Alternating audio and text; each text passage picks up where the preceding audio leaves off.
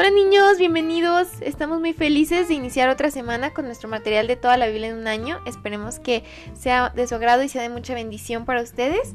El día de hoy vamos a hablar sobre jueces y vamos a leer jueces 6 del 11 al 23, dice la Biblia.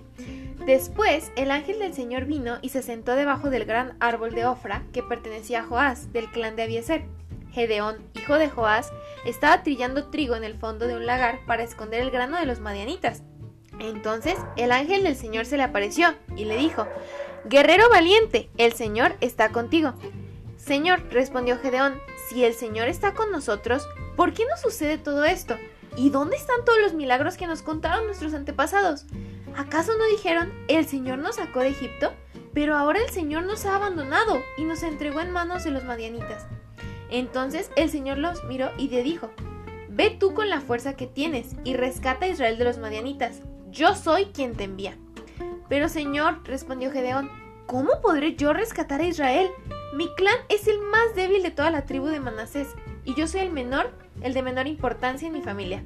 El Señor le dijo, yo estaré contigo, y destruirás a los madianitas como si estuvieras luchando contra un solo hombre.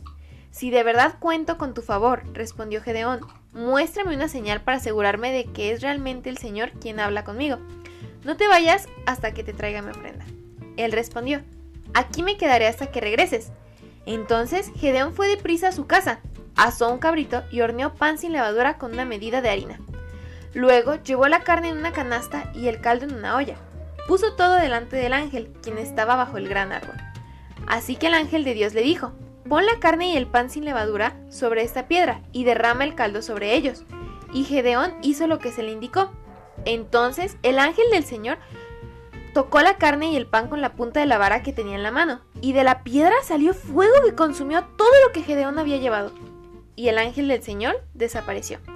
Cuando Gedeón se dio cuenta de que era el ángel del Señor, clamó, Oh Señor soberano, estoy condenado, he visto cara a cara el ángel del Señor. No te preocupes, le contestó el Señor, no tengas miedo, no morirás.